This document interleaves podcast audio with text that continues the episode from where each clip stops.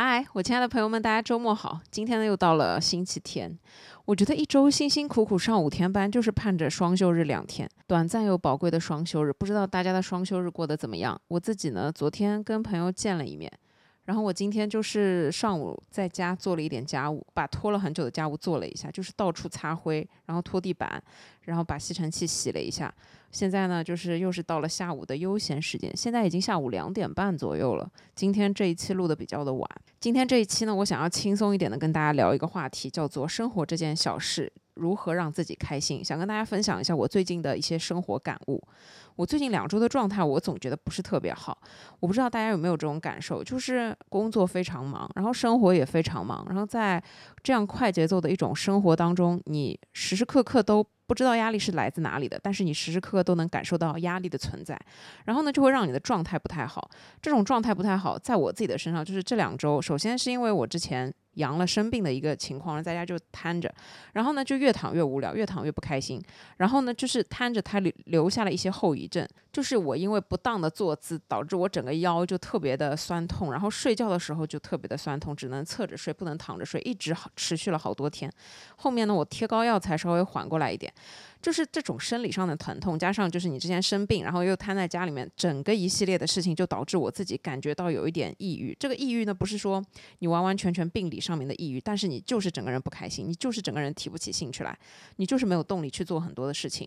虽然我知道生活里面有很多的琐事，有很多的事情是可以让我，比方说做了开心的，但是我就是完完全全不想去做这些事情。除了上班，除了工作之外，所有的时间。我想要有很多做的事情，但我又不知道干嘛，然后我就是不想做，我就是不想动，然后因此呢，我就慢慢的在调整我自己的状态，然后我这两天觉得好像心情好一点了，所以呢，今天就想要轻松一点的跟大家来分享生活感悟，因为我觉得其实在我的认知当中，我应该是喜欢做播客的，然后我是想要跟大家分享一些我自己能想到的一些东西，就是值得用来分享给大家的。俗称就是想要跟你们讲一些有意义的东西，虽然这个有意义也是我自己觉得有意义，它是一个非常主观的东西，你们听了可能并不觉得有意义，但是是我觉得我认为比较有意义的一些生活的哲学，一些你面对生活的态度，一些你面对日常种种压力、焦虑的这样一些可以处理的方法等等的，就是你要明白的一些道理。但是作为成年人，我们又知道道理其实是没有用的。就是所谓的你看过了很多的人生道理，你的人生还是要靠自己去走，自己去经历，自己去体会，自己去体验，才能有很多的你自己的感悟和你自己的一些所思所想。就是所有的道理，别人教的都不算数。所以就是因此，我觉得说我要给你们多分享一些有意义的东西，我不能每天成天就是跟你们讲一些没有用的东西，就是在我这里没有用的东西。但是导致了一个结果，就是 我压力会非常大。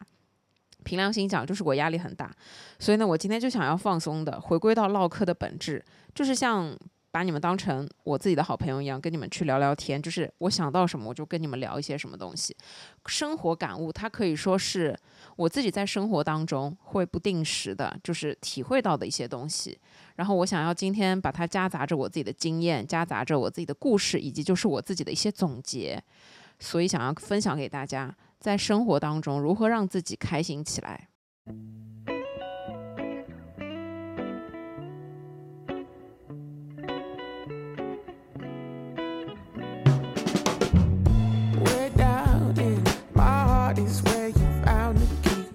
首先，第一件事情，因为我前两周等于说有大部分的时间都不知道要干嘛，都不能干嘛，只能玩手机，所以呢，我空下来就看视频。所以这件事情就让我体会到了一个本质，这个本质就是，但凡有一天你可以在家里面无限的看手机、看短视频，沉浸在互联网的海洋里面看所有的这些东西，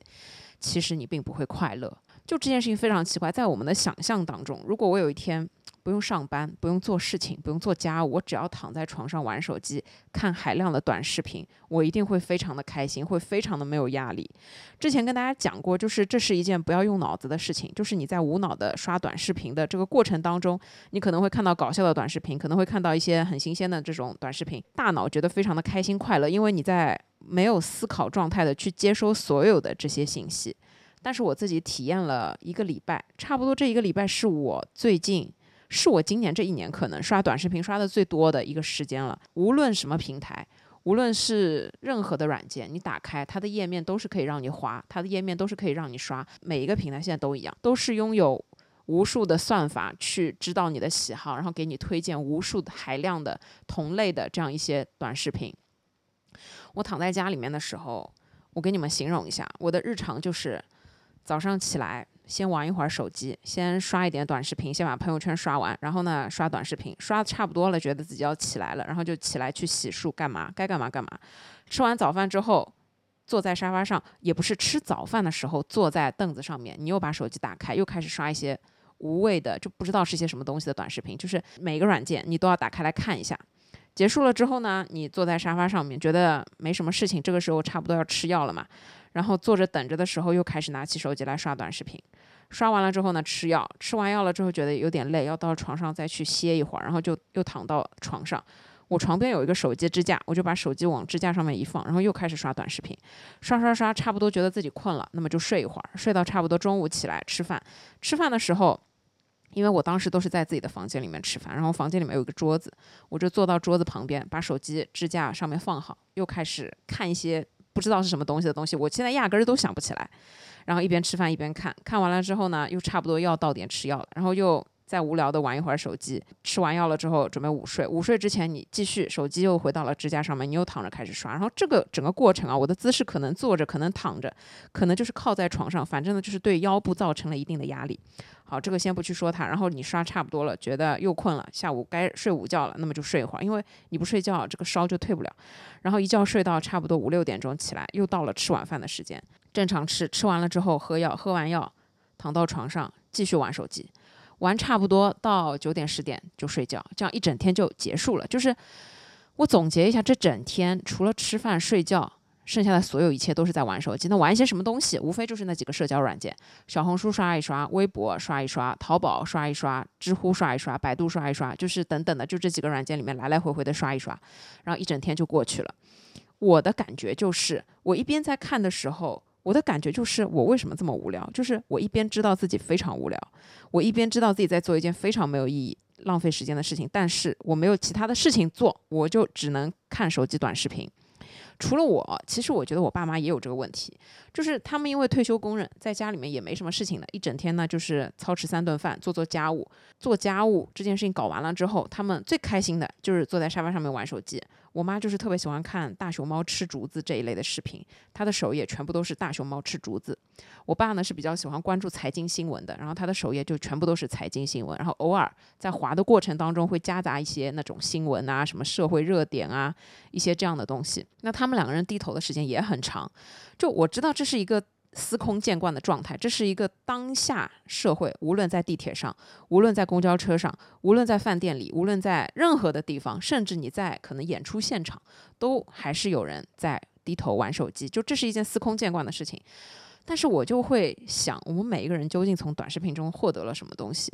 就我有时候觉得，我一整天工作特别特别忙的时候，我闲下来看一下短视频，真的很放松。就是。以前我在上班，就是在办公室正常上班，就是正常上班的情况之下，我最开心的事情是什么？是我把上午的事情全部都做完，然后呢，吃午饭的时候，我点开一个我很喜欢的博主的视频，一边看一边下饭。然后吃完饭了之后，你有大概差不多二十分钟、半个小时的时间可以用来自由活动。然后这个时候最开心的就是瘫在椅子上面去刷一些这种短视频，我觉得这是最开心的时候了。但是它可能就只有半个小时，开心完了之后，下午又要开始非常忙乱的工作。那这样一整天非常充实的工作日，我觉得中间有半个小时刷视频，我是开心的，就是我能从中体会到快乐和放松。但是像我生病在家一整天，可能我本来就是眼睛睁开的时间就有八个小时左右，八个小时里面六个小时都在刷短视频，我就真的不知道我这六个小时究竟有没有获得快乐。我不知道的原因，其实就是因为我体会不到任何的快乐。我原以为我刷完短视频是开心的，我在刷的时候，他在给我推荐。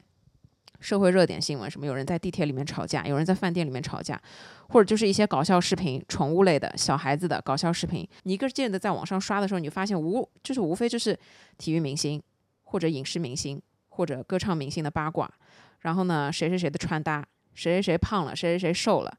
谁谁谁最近怎么怎么样了，或者就是一些社会新闻，就是讲道理这些东西理论上跟我没有半毛钱的关系。就我每次在看的时候，我都会想，嗯，这东西跟我有关吗？就是我如果今天看了一个番茄炒蛋的视频，至少我可能因为我很喜欢吃番茄炒蛋，自己亲自去试一下。试完了之后，我觉得，哎，真的很好吃，我获得了一些收获和快乐，我学到了怎么去做一个非常好吃的番茄炒蛋。那我觉得这个是对我自己有用的。我看社会新闻，饭店里面打架。我除了看之后非常气愤，情绪受它波动非常大，看看评论依旧会觉得非常生气之外，我没有得到任何的东西。我看，比方说地铁上面因为让座的事情吵架啊、动手啊，我看得非常的气愤。然后你又会自己在心里面去做那个评审团，你就会开始说到底是谁的问题？就这画面里面是先动手的这个人有问题，还是先占座的这个人有问题？你自己会作为一个。评判者，你就会去评判，然后顺便看翻一翻评论，看看自己的评判有没有得到认可。除此之外，你得不到任何的东西。我可能最多会想一想，哎，如果我在地铁上碰到这样的情况，我会怎么办？你顶多就是想一想这种问题，想完了之后，你又滑到了下一个视频。可能下一个视频它讲的是一个监控画面，家里面不注意的时候，小孩。出了什么什么样的问题，然后大人跑过来等等，就是一些社会热点新闻，就是视频已经爆炸了。在这个爆炸的时代，你刷到什么都是正常的，你什么都是刷得到的。但是你刷完了之后，真的没有留下任何对自己有益的东西。就是我在刷完了之后，我往往会问自己：我看完了这些东西，我到底开不开心？就我很难评，我真的觉得我好像不开心，我真的觉得我好像一点都不快乐，我真的觉得我好像在可能当时看到这个搞笑视频，哈哈一乐之后，我就忘记了，就是瞬间就忘记了，等于就是我自己回想起来，我这五六个小时干嘛了？我今天一整天干嘛了？除了玩手机看短视频之外，任何东西好像都没有的这一个时刻，我完完全全会觉得我对生活很失望，我会觉得非常没劲。我会觉得非常非常的空虚，因此就是我得出的一个结论，就是在在我抱着手机可以无限的看短视频，可以无限的玩的这个过程当中，我自己是处于一种非常麻木的状态，以及就是这件事情并不会带给我任何快乐，甚至它会让我感觉我的时间被消耗了，就是对于我可能。我明明知道我可以做很多的事情，我明明知道我把这些时间如果用来剪片子也好，用来怎么样也好，我都可以有别的成就，或者甚至我用来看书，这个时候都好，但我就把它花在了看短视频上面。当然也是因为生病的时候，你完完全全的没有力气去做任何的事情，所以除了玩手机，理论上你没有任何能做的事情。当然这是一个特定的前提，但你还是会感觉到很愧疚，你还是就是我还是会感觉到很愧疚，我还是会感觉到。非常的空虚，非常的无聊，所以从这件事情上面，我收获的一个非常重要的感悟就是，一定要限量和限制自己去玩社交软件、去看短视频的一个时间，真的很重要。因为我以为，在我的理想状态，每天躺在床上啥事都不干就玩手机是快乐的，但其实他并不快乐，反而可能是作为我妈来说，她因为一整天非常非常的忙，她要做很多很多的事情，所以她可能你看到她在玩手机的时候，是她唯一的在做家务的间隙，在完成了很多该做的事情的。事情之后，他坐下来，定定心心的在那里稍微看一看，这个时间不会持续的很长，因为可能他五分钟、十分钟看完，又要站起来去进厨房，又要继续忙活后面的事情，或者又要去洗衣机里面把衣服拿出来晒，或者又要在阳台上忙很多其他的事情，可以理解为这个是他的一个课间活动。所以我觉得我的很重要的感悟就是，短视频它只是给你短暂的消遣，你不能无限制的消遣，无限制的消遣，它最终就会变成无聊，最终就会变成麻木。所以第一点想要跟大家分享的。就是当一件事情你可以无限制的去做，无限制的让自己享受在其中的时候，你就得不到一点点的乐趣。还有一个例子就是，我当时玩手机玩到后面实在是没事情做了，我就找了一个电视剧来看。然后呢，我看电视剧的速度其实是很快的，所以导致我一般不太刷剧，因为我一。一旦刷剧，我很有可能会刷到半夜，就是把这剧我一定要看爽了为止。然后因为躺在家里太无聊了，我找了一个电视剧。这个电视剧呢就是一个爽剧，是非常无聊的一个爽剧。它叫做《大门卫之子》，是一个日剧的医疗剧。我还蛮喜欢看这个类型的，就是它每一集的套路是一样的，甚至我总结为它跟柯南的套路都是一样的。就是柯南出门碰到案件，这个医生主人公他出门就碰到病人，哎，然后就把他治好了，妙手回春，你就看得非常的爽。虽然每一期的套路都是一样，但你就是看得很爽。然后我就因此一整天，我最夸张的那一天，一天就看完了一季，因为日剧很短，一季就只有。八集九集的样子，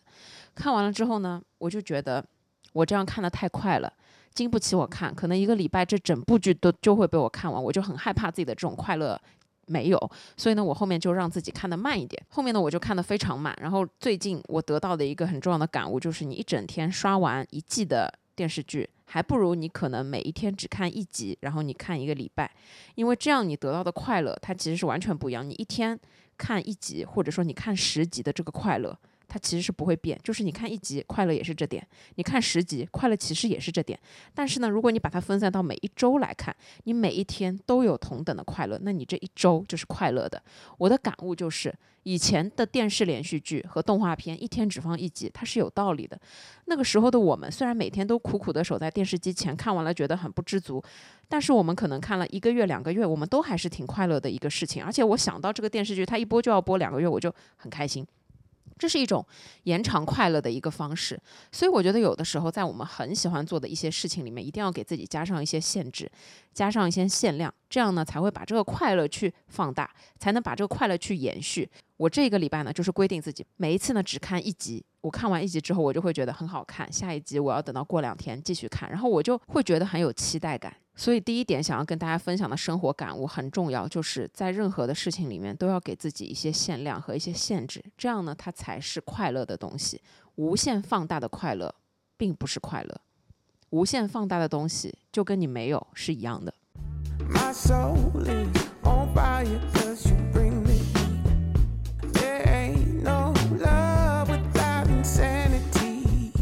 第二件生活中的小事，如何面对拖延症？拖延症，我相信每个人多多少少都会有一点，但是可能有一些急性子的人，他真的就没有拖延症；有一些高效率的人就没有拖延症。就像我，我绝对是有拖延症的，但是我又不能说我是一个拖延症很厉害的人，我可能就是间断的。我觉得我要描述自己的话，应该是我在百分之六十的时间里面是没有拖延症的，我会尽快的把事情做完；但我在百分之四十的时间里面，我绝对是有拖延症的。就像我最近状态不太好，我提不起兴趣来做任何的事情。我虽然知道这件事情是正常的，我虽然知道在生活当中你可能就是起起伏伏的一个状态，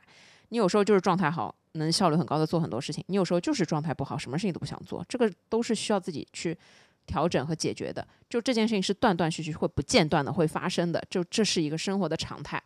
我理解这是生活的常态，但当我面对自己的拖延症的时候，我依旧非常痛苦。我的拖延症包括但不限于。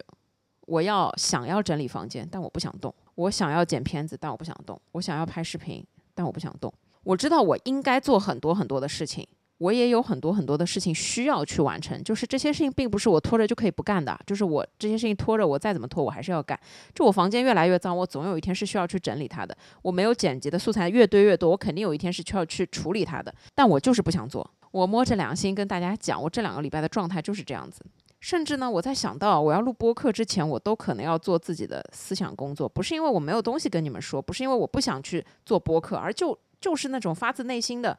不知道是哪里来的压力，就让我想到这件事情的时候，反而就是觉得有点没有动力。明明是我自己喜欢做的事情，明明这件事情是我想要做的，但我就是不想做。这也谈不上是万念俱灰，但是你就是会觉得。我就今天躺躺平，今天玩玩手机算了，就这样一天过了吧，明天再说，明天再说。这就是你把所有的事情都会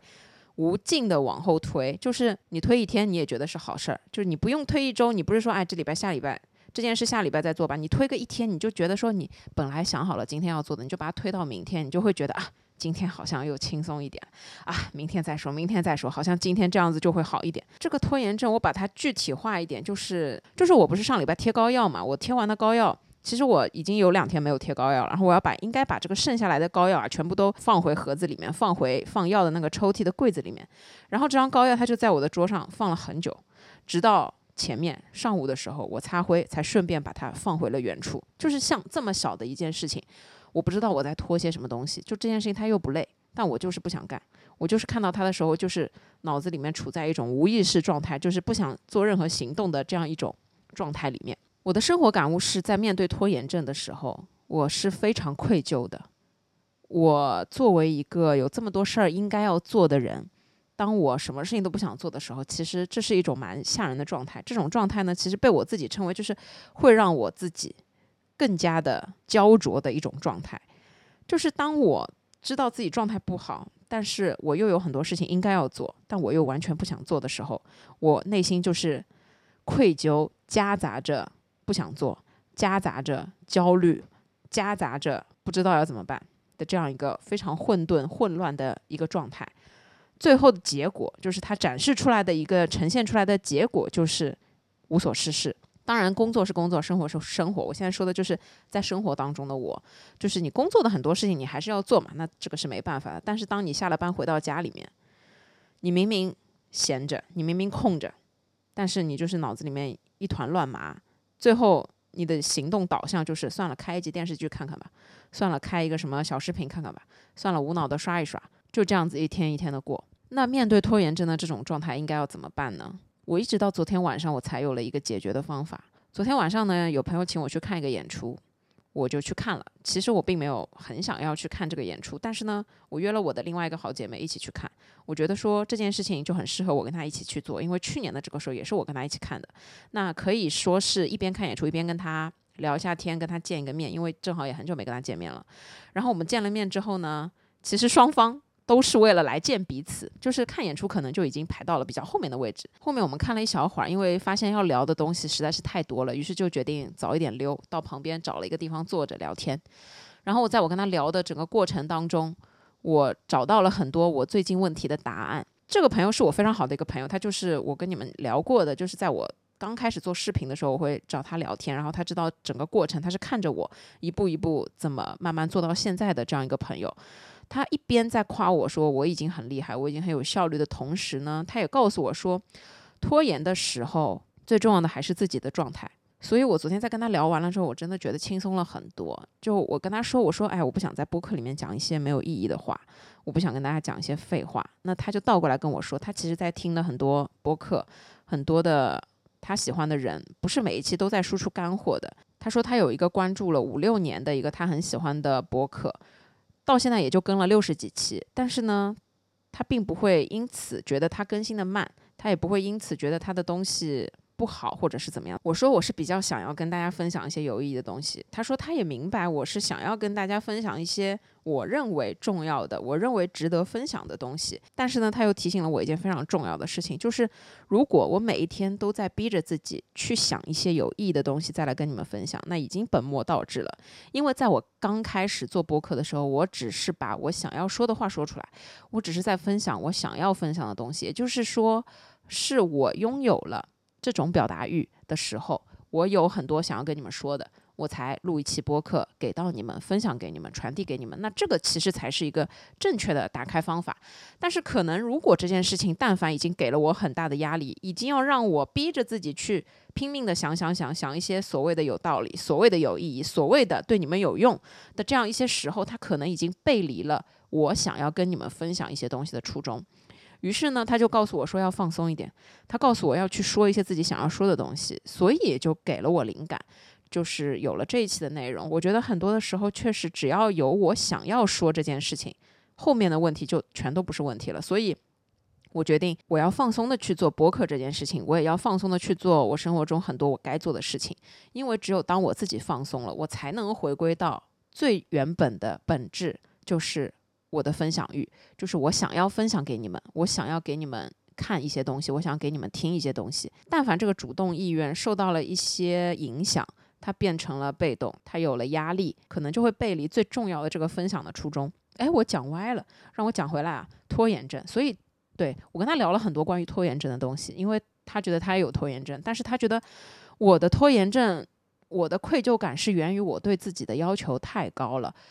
我不否认啊，但是我觉得很多时候人对自己的要求是很难改变的。就是别人会觉得啊，你对自己的要求也太高了吧的时候，你可能觉得自己真的做的不太好。跟他聊完，最后我得出的一个结论就是，面对拖延症，最重要的并不是去制定目标完成，也不是去逼自己立刻开始做这件事情，最重要的是调整自己的状态，把自己调整回一个放松的、有动力的状态，这个才是最重要的。而且调整状态最重要的是需要时间，所以回归到生活的本质。如果你跟我一样，在生活当中有很多想要做的事情，但是发现自己完全没有动力去做，或者说在生活中你有很多应该要做的事情，但是你完全不想动。我说的这些前提是在一个可控的范围内，不是说什么你要去洗一个碗，但是呢，你把它拖了一个礼拜，等到你想洗的时候才去洗，那这个是会有问题的。我说的是一些，比方说你有一本很想要看的书，但是你每一天都提不起劲儿来看，但是你依旧很想看这本书，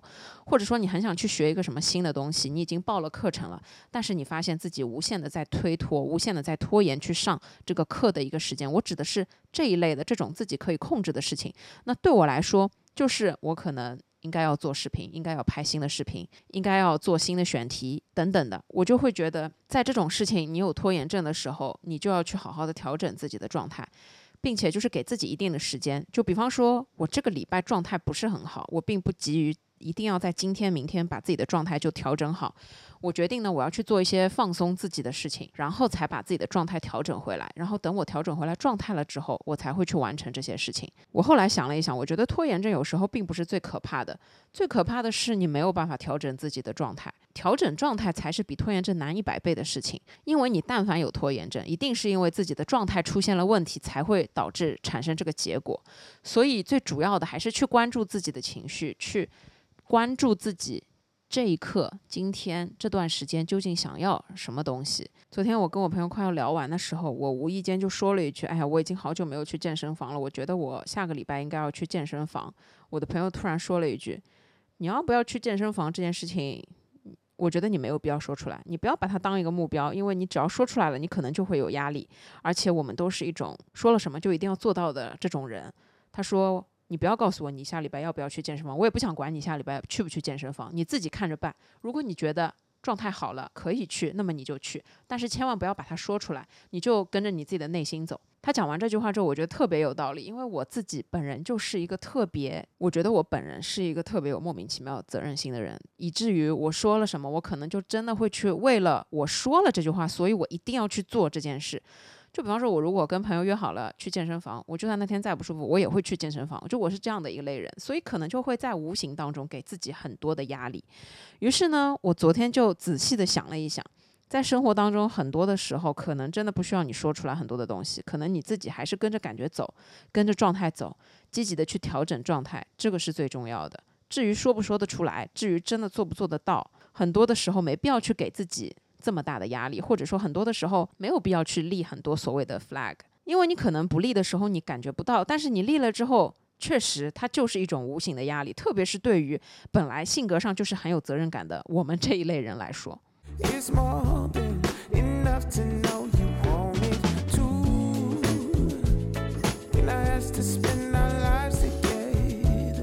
第三件小事，关于喝咖啡。我是一个特别爱喝咖啡的人，我爱喝咖啡到我觉得我只要想象我要喝咖啡了，我就会开始开心快乐。然后我闻到咖啡的味道，我就会觉得生活真美好。其实咖啡你说它好喝吧，它并不是一个美味的饮料，但是喜欢喝咖啡的人就是有说不上来的对于咖啡这件事情的喜欢，对于它的仪式感，对于它带来的一些生活的氛围的喜欢。我是一个非常爱咖啡的人。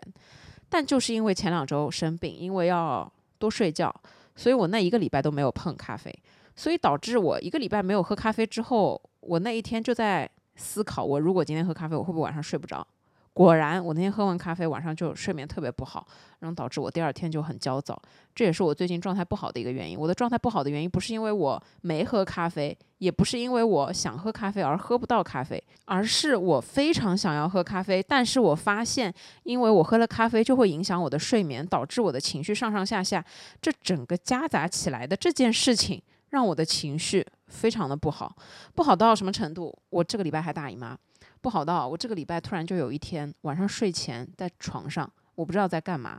就莫名的很想哭，就是有这种情绪的波动。我觉得一方面是激素影响，还有一方面就是我这两个礼拜的状态导致的。我一直觉得喝咖啡如果可以让你快乐，但是如果会让你睡不着觉，会影响你的睡眠，那么这份快乐就会被消解掉，甚至它会变成烦恼，就是你并不会因为你喝了咖啡而开心。你只会因为你喝了咖啡睡不着觉而不开心，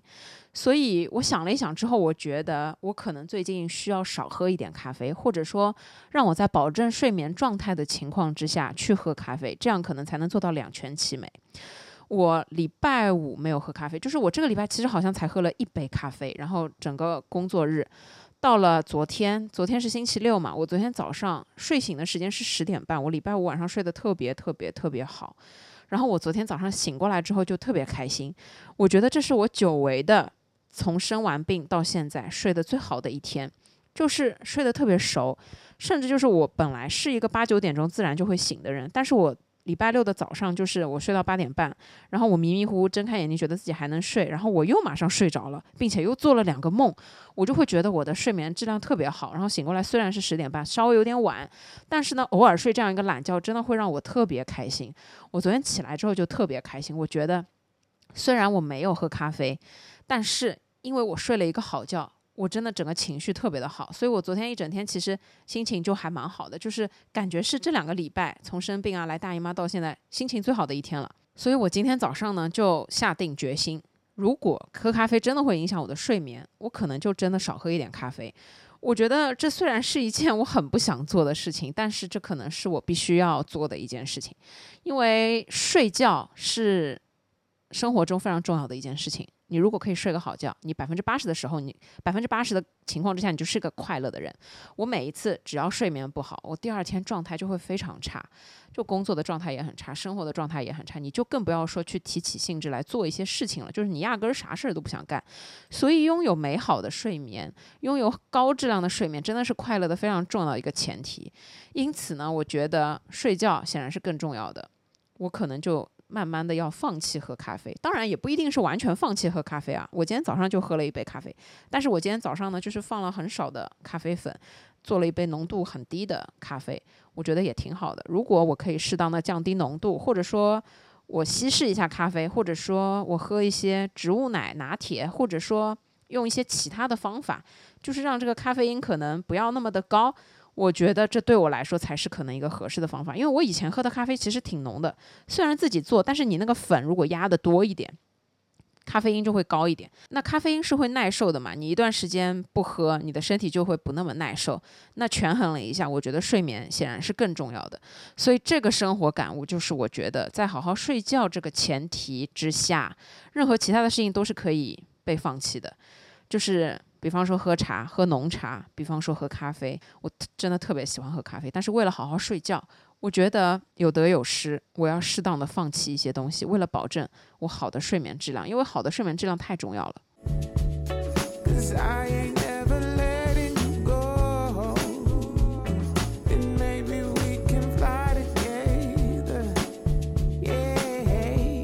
第四件小事，想要跟大家分享的是放下手机一会儿。我自己因为工作的关系，我每一天的手机使用时间很可怕。就是微信列表里面每一天要联系沟通的群，要每一天联系沟通的人，那个数量之多真的很可怕。我没有统计过，但反正忙的时候，就是你早上醒过来，这个手机几百条消息，这个都是常态。有几十个群在有消弹消息出来，这个也是常态。所以导致我之前也跟大家分享过，我有一个很大的愿望，就是很想把手机扔到海里面去，然后或者到一个完全没有信号的地方去过一整天。显然这是一件不可能的事情，但这还是是我的愿望。所以呢，我最近这两天在做一件什么事情，就是适当的放下手机，远离手机。要怎么做到这件事情？首先就是早上起床睁眼之后，稍微看一下手机的消息，处理完了之后就不要再玩手机了，千万不要点开任何的社交软件。因为我知道我自控力很差，我但凡点开一个社交软件，没有十分钟我是起不来的，所以我就不点开。我看一下工作消息，退出，我就把手机直接熄屏，我就噌的一下从床上起来，然后去洗手间洗漱，然后去厨房喝水弄早饭，坚持到我在吃早饭的时候，我在桌上就放了一本书。我每一天吃早饭，我最近差不多坚持了一个礼拜。我在吃早饭的时候，我就翻这本书，这样我每天就看个几页。就不看手机，就因为我手机的声音已经打开了。如果但凡有一些紧急的事情，也是听得到消息的嘛。就把手机留在房间里面，然后就看书，把饭吃完。这样至少我能保证，在我起床之后的一个小时里面，我至少没有玩手机，我就是在做我正常的日常的一些事情。这样坚持了几天之后，我发现它可能是真的有一点用。因为你会觉得早上很充实，然后你早上带来的这些充实感会延续你一整天，会觉得你这一整天好像都挺有用的，你这一点一整天都是一个有用的人。你今天已经完成了很多的事情，甚至你每一天看了几页书，说不上来每一天看的东西对你能起到什么作用，但是你可能两三天，你想一想，哎，我这两天因为看了这几页之后，我觉得哦还是有用的。就比方说，我这两天在翻的那本书还是免疫力那本书，哎，对我从年初翻到现在，我到现在都还没有看完，所以真的就是我肯定是有拖延症的嘛。我这两天得到的一个有效信息就是，如果一个一直运动的人突然不运动，他身体里面的就是免疫细胞的繁殖速度会下降，抵抗力就会变差，所以这很好的就解释了我。没有去健身房的这一个多月，为什么我感觉自己体弱多病，状态非常之差，每一天都感觉自己完全没有活力。所以我真的是下定决心，等我状态好了、有精力的时候，我要恢复规律的健身。我这两天一直在思考，手机究竟可以给我们带来什么东西？出门你是一定要用到手机的，你需要用它下单，你需要用它叫车，你需要用它买东西，你需要用它付费，你需要用它做所有的你要做的事情。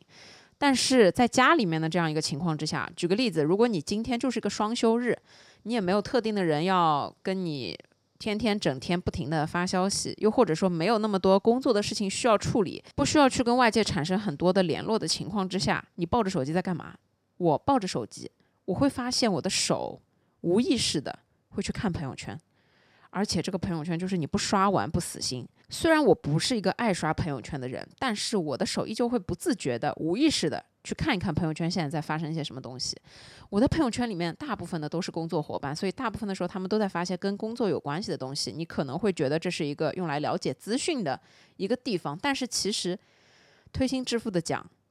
朋友圈里面的内容也是跟自己半毛钱关系都没有，因为你关心的朋友，你可以实时的去关心他们在干嘛；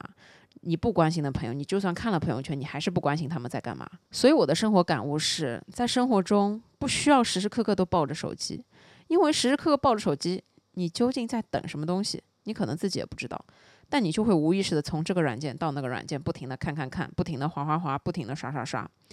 我跟你们讲，我在生病的时候，我一个从来不看直播的人，我那天晚上快要睡觉的点十点多，因为工作的关系，我看了一眼直播，淘宝的直播，然后呢，他就给我推了很多很多奇奇怪怪的直播。我在那个页面，我真的就是看的停不下来，有那些什么开珍珠的，那当然了，我不做任何的评价。然后还有一些拆快递盲盒的，就是很奇怪，各种各样的直播都有。我一个从来不看直播、从来不理解直播究竟有什么东西好看的人，在那一瞬间，在那一个晚上，我看了一两个小时的直播，而且就是不一样的直播。我什么东西都没有买，但我就是看直播看了很久，而且就是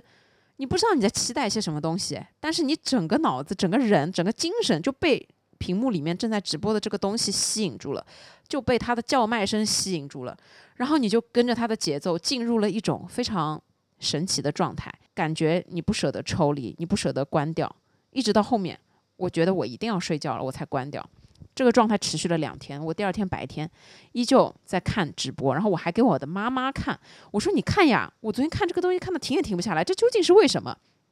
我妈会很认真的跟我分析，她卖的这个东西究竟好不好啊？怎么怎么样？她会跟我讲很多这个。我说我知道的，这些我全部都知道的。我甚至也知道它里面的那些拍卖可能有水分，但是我就是看的停不下来。这究竟是为什么？最后我得出了一个结论，这就是一种多巴胺陷阱，它就是利用了我们的大脑在看这些东西放空的时候，在放松的时候产出的这样一种激素。让我们觉得好像我此时此刻非常的快乐，不想要从这种不想要从这种快乐当中抽离出来，然后再伴随着他的叫卖，我可能第一次看、第二次看都没什么，但是我可能如果我坚持看十天，等我看到第二个礼拜、第三个礼拜的时候，我就会开始冲动下单了，就是我完成了被他洗脑的整个过程，我觉得是这样子，所以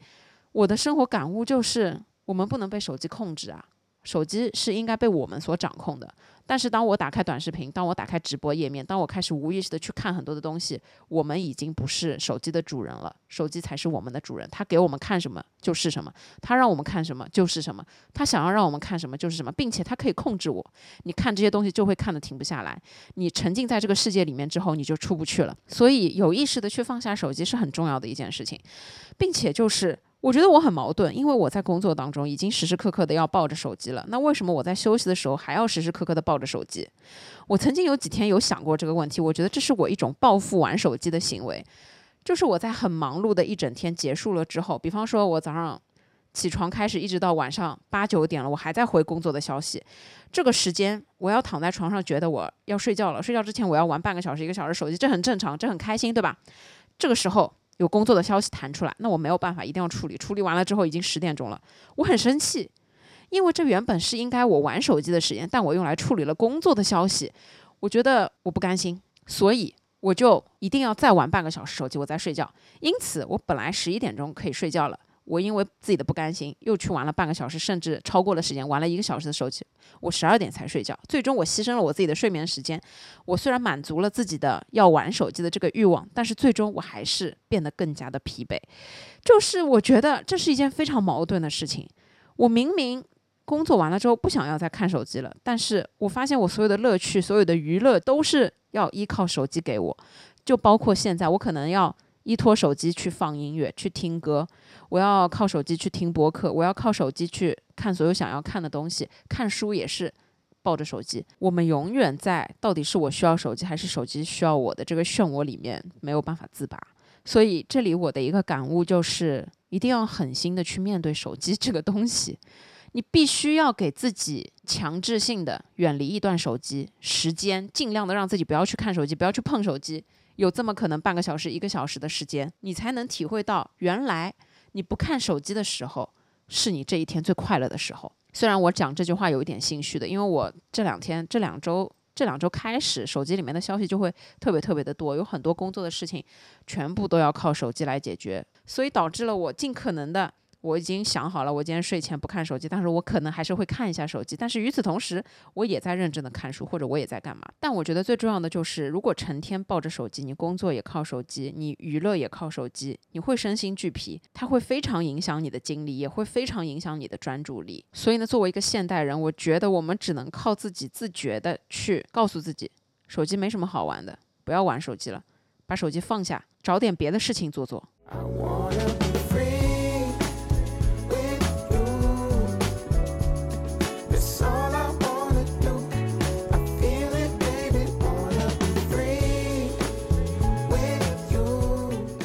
第五件小事，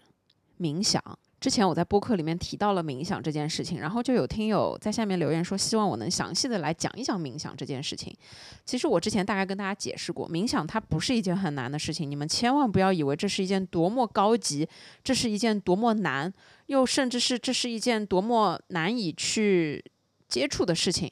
冥想是一件非常简单的事情。我简单的查了一下，冥想呢，它虽然分成很多的流派，然后它的来源呢也有很多不一样的说法。冥想的起源可以追溯到古代宗教和哲学传统，这些传统将冥想视为一种内省和觉醒的方式，用于培养内心平静、增强意识和提高心灵的正念。冥想是一种古老的心理实践，不同文化和传统的冥想形式各有不同，有瑜伽冥想。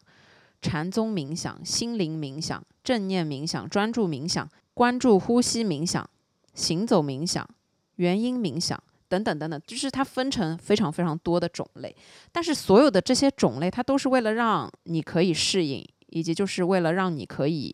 舒服。就是每一个人不一定都喜欢盘腿坐着，但如果你喜欢盘腿坐着，你就可以用坐姿冥想。就像我，其实我冥想的时候。我就是半躺在床上，这个姿势可以说是躺，也可以说是坐。我有的时候就是甚至平躺在床上。有一些说法说你冥想的时候不要平躺在床上，容易睡着。但是其实我想说，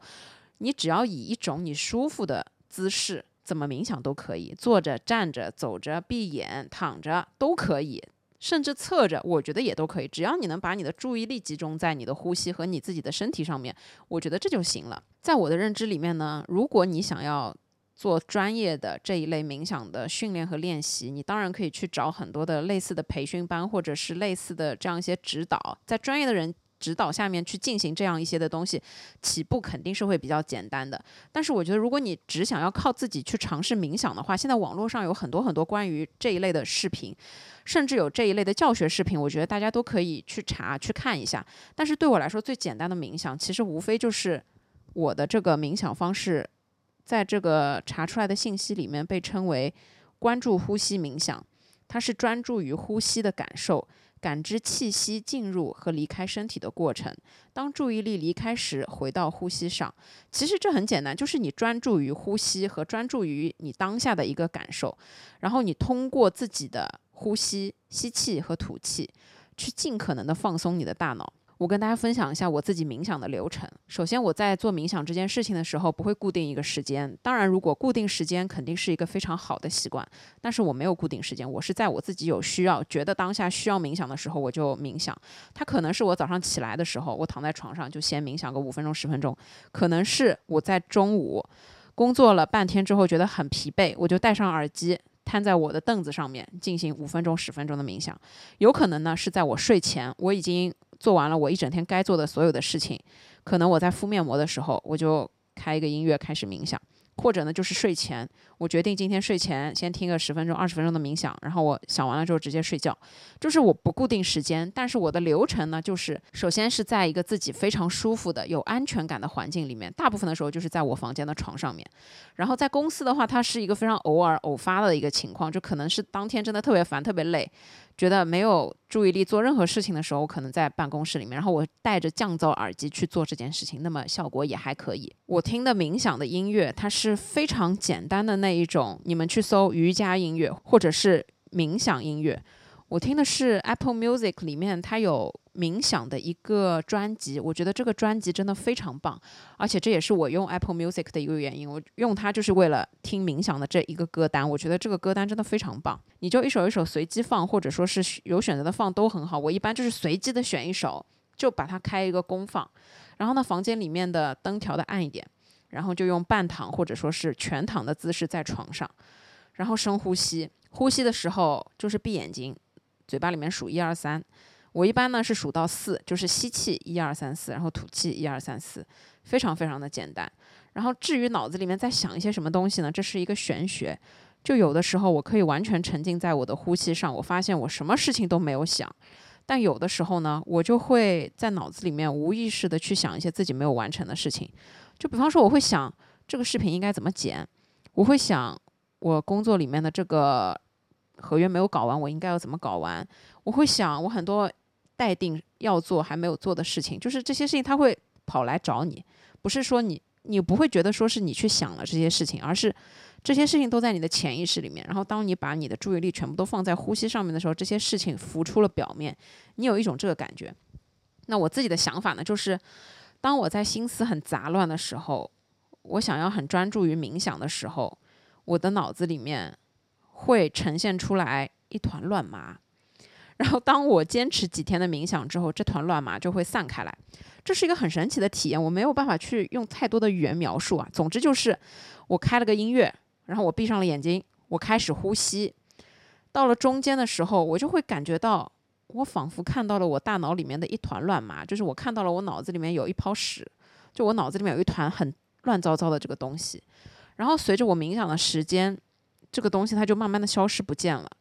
所以当我结束冥想的时候，我会觉得自己焕然一新，我会觉得非常轻松。最重要的一个体验就是它会让你变得很轻松，会让你感受到前所未有的放松，会让你感受到你脑子里面想到的这些压力好像都不在了，取而代之的是你觉得你有能力、有力量去做这些事情，去完成这些事情，这些事情都不可怕了。这些事情你也不害怕了，你会变得有勇气、有能量，然后有专注力，有想要去完成他们的这个意愿和想法，这个很重要。然后去让你去做很多的事情。就我在工作日在办公室冥想完了之后呢，我往往就会觉得，哎，我可以梳理一下自己的思路，然后。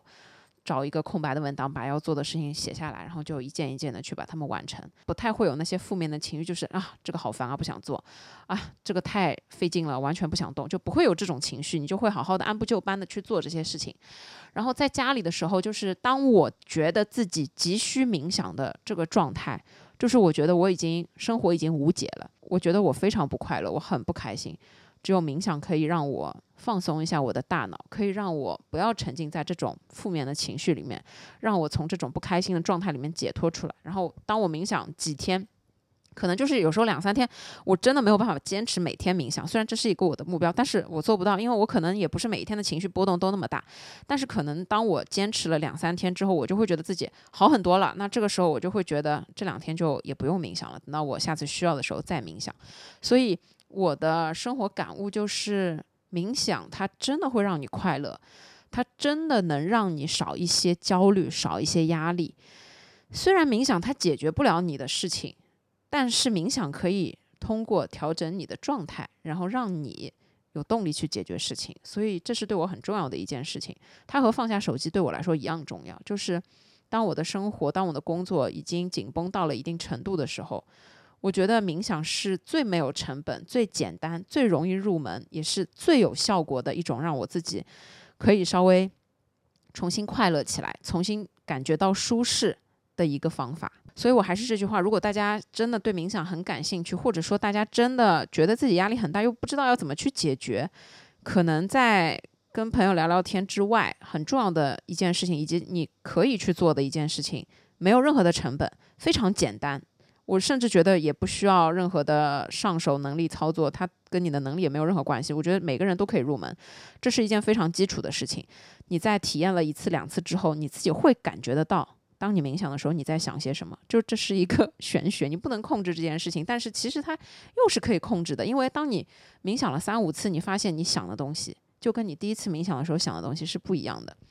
我觉得潜意识它是在于说，我们很想要去解决掉一些事情，但是它又藏在我们心底很深很深的地方。我们平时把它隐藏的特别好，好像把它放到一个非常不起眼的位置。但是当我们真正的静下心来关注自己、倾听自己的声音的时候，这个东西它会自己跑出来，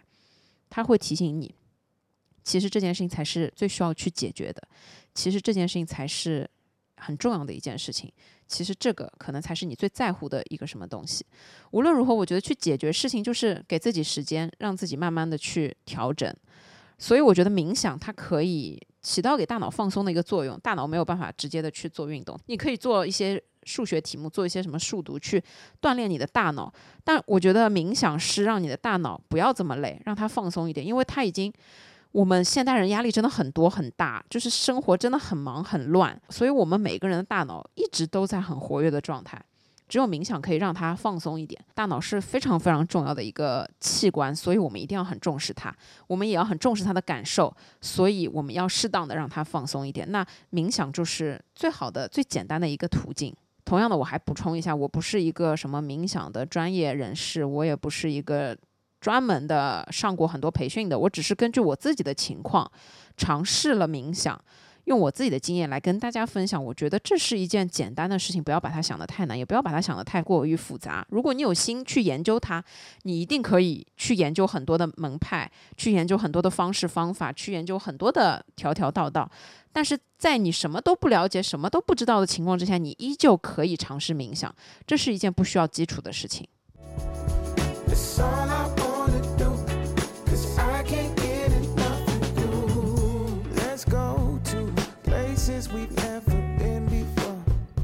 最后一件想跟大家分享生活的小事，就是去做一件很久没有做的事情。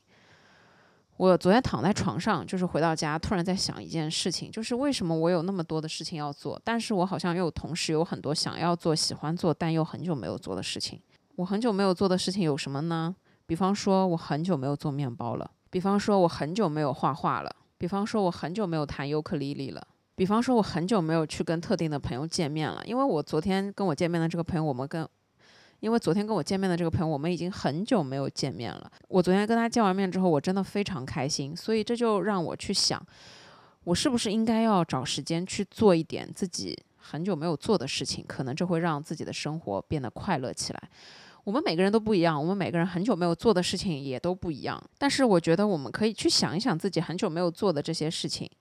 想一想这些事情曾经带给我们的快乐，想一想我们是不是可以去复刻这种快乐，因为这是给自己一种机会。你去做很久没有做的事情，是给自己一种快乐的机会。万一你做完这件事你又快乐了呢？就比方说你是个特别爱拼拼图的人，你很久没有拼拼图了，那么你是不是去买一套新的拼图回来拼拼看？你可能又会收获以前的那一种快乐。比方说，你是一个特别爱唱歌的人，但你已经很久没有去跟朋友去 KTV 唱歌了，那是不是你组一个局跟朋友去 KTV 唱一次歌，可能你就会变得很快乐？那对我来说，我很久没有健身了，可能健身就会给我以前的那一种快乐。我很久没有做面包了，我是不是做一次面包，我就会让自己很快乐？我觉得这都是有可能的，因为生活中忙忙碌碌，你有时候会忘记自己喜欢做的事情，你有时候也会忽略自己很久没有做的这些事情。成年人找到快乐是一件非常难的事情，所以任何让自己快乐的事情都是值得被放大的。不要认为自己以前做的事情现在做就没劲了，现在做就没有意义了。就比方说，你以前很喜欢玩一个玩具，你觉得自己长大了不应该再玩这个玩具了。但是有可能你玩这个玩具的时候，你依旧会觉得很开心。虽然你知道这个行为很幼稚，但它依旧能带给你快乐。那么这件事对自己就是很有意义的。成年人的快乐真的好难。我最近的状态让我体会到了一件事情，就是我在生活中找快乐这件事情真的好难。因为大部分的时候，你觉得生活一点都不快乐。虽然我什么都有，我有。一份正常的工作，我有我的朋友，我有时间可以做任何想做的事情。看起来你什么都有，但我就是不快乐。我这两周一个非常直观的感受就是不快乐。就是当然，我承认我的不快乐是由于很多种因素造成的，身体上的，还有心理上的压力，还有很多可能你莫名其妙给自己的要求带来的很多。压力很多的责任感，甚至会带来很多的愧疚，很多的你没有做这些事情，你会觉得自己很懒惰。很对不起所有在等着你更新的人，等等，你会有很多很多这样的感觉，我会有很多很多这样的感觉。不过最终我还是一直不断的在跟自己解释，没关系，这是常态。快乐本来就很难，在生活中找到快乐本来就很难。生活中很多的时候，你要去处理很多的事情，这些过程真的都很烦很乱。不是所有的事情都能根据自己的想法来，不是所有的事情都能那么的顺利。就比方说，我上个月开的那个刀，我自己不太注意，因为我就是一个很粗心的人。然后呢，这个疤现在感觉就是有点增生，已经开始做一些补救的措施，但我不知道来不来得及。总之，这整个事情就会让我觉得非常的烦，让我觉得非常的难受难熬。我们每个人生活里面的麻烦事儿都是不一样的，但是多多少少都会有这样一些麻烦事儿。面对这些麻烦事儿的时候，我现在也已经想通了。我不能因为这些麻烦事儿，我就被他打倒，或者说我就被他吓跑，因为有麻烦事儿是常态。我们必须要在一边处理麻烦事儿，一边应对很多应该要应对的事情的时候，一边依旧学会苦中作乐，这个才是最勇敢的人，这个才是面对生活最勇敢的一种态度。所以有的时候，如果想不出来让自己快乐的方法，可能去想一想自己很久没有做的事情是什么，可能可以从里面找到一些灵感。比方说，对我自己来说，我其实最想做的一件事情就是出门旅游，因为我真的觉得我已经很久没有出门旅游和休假了。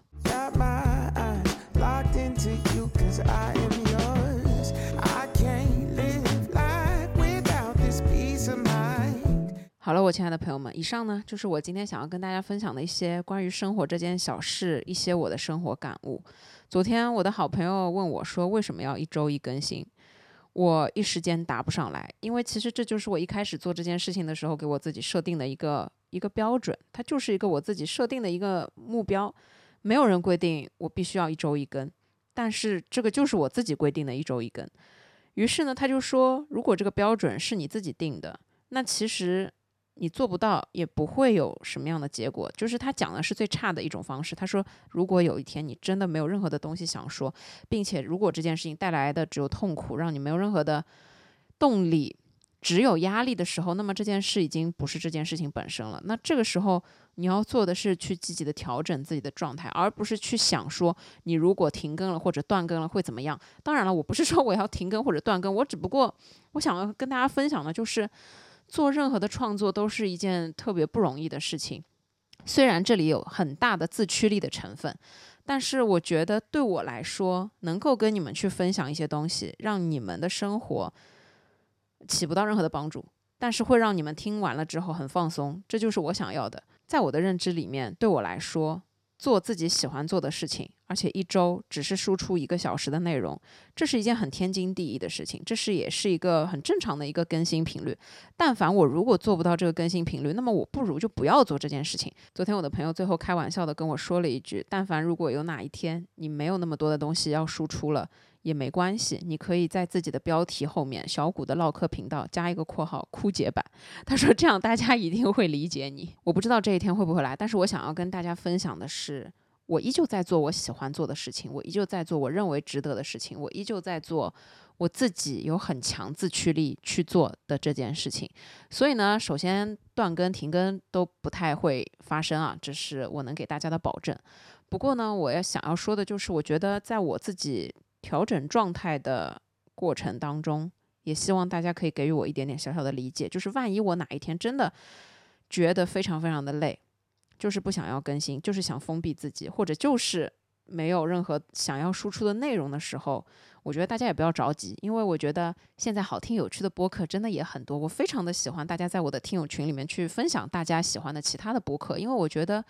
播客。这一件事情，就是因为有这么多丰富的东西，它才会变得让大家喜欢。只靠我一个人，绝对是喂不饱大家的。所以我非常喜欢大家推荐自己喜欢的播客到群里面，因为这样也可以让其他的听友，你们可以互相的，这才是在听友之间形成的一种正反馈。我毕竟一个礼拜也只有一个小时，与此同时呢，我对我自己的要求并不会改变。但是呢，我会让自己用一种更加放松的心态来看待这件事情，因为我觉得这样子我才能把这件事情做得更好，并且做得更长久。无论如何呢，希望大家在面对生活这件小事的时候，拥有一点点的阿 Q 精神，在生活当中不能只看到那些不好的地方，我们要学会用阿 Q 精神去放大那些本来不值得一提的小美好和小快乐，因为这就是我们快乐的来源，这也是在我们成年人的世界里面一种找快乐的能力。在生活中让自己开心，让自己舒服是非常重要的一件事情。好了，我亲爱的朋友们，无论你现在处在什么样的情况之下听我这一期的播客，我都希望你可以每一天顺利，我都可以希望你度过非常美好的生活。好了，我亲爱的朋友们，祝大家天天开心，祝你们有美好和通畅的一天。一定要记得精神健康和身体健康也一样重要。那我们就下一期再见吧，拜拜，爱你们。